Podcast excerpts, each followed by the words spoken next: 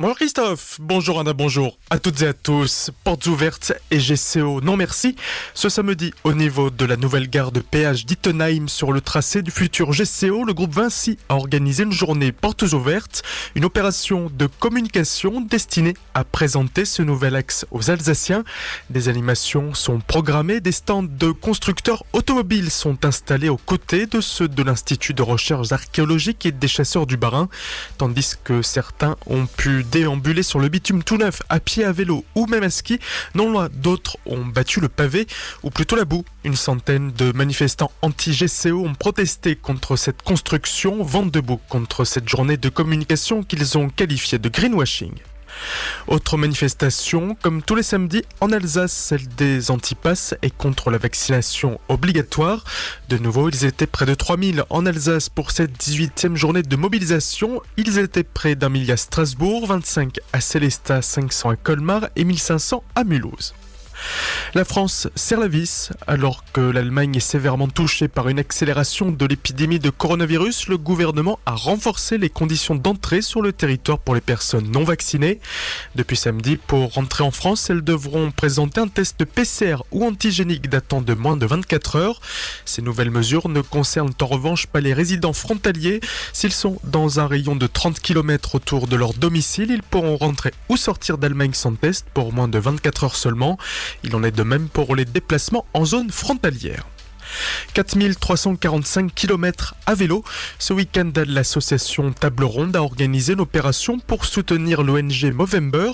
Durant 24 heures de samedi 14h au lendemain, plusieurs dizaines de personnes se sont ainsi relayées à la salle de sport L'étincelle de Célestat sur des vélos d'intérieur.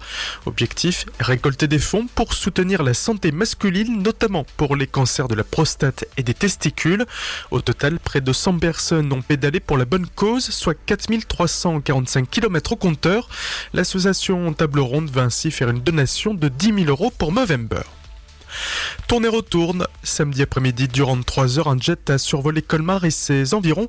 Il s'agissait d'un entraînement pour le pilote qui consistait à faire des boucles entre la cité de Bartholdi et Illoisern. Dès que les routes de l'appareil touchaient le tarmac, il remettait les gaz avant de repartir au nord, puis retour à Colmar et rebelote pendant près de 3 heures. Un manège qui n'était pas du goût de tout le monde car générateur de nuisances sonores. Eric Stroman, le maire de Colmar, qui a d'ailleurs déclaré s'être déjà battu contre la voltige, estime que ce n'est pas un lieu idéal pour les entraînements aéronautiques. Accident et délit de fuite. À Fogelgrün, samedi en début d'après-midi, un homme a été percuté par un véhicule. Blessé au bras, il a dû être transporté par les secours à l'hôpital de Colmar. Le conducteur en tort ne s'est pas arrêté suite à cet accident. Appel aux propriétaires de chiens orinois lancé par le Rotary Club de Colmar. Il doit permettre de former des chiens à détecter le coronavirus avec l'école vétérinaire d'Alfort.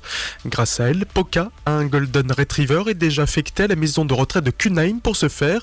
Les chiens recherchés en priorité sont ceux ayant une bonne truffe, forcément, comme les labradors, les bergers allemands ou les chiens de chasse. Pour détecter si une personne est atteinte du virus ou non, le chien devra renifler un échantillon de sueur prélevé sous les selles.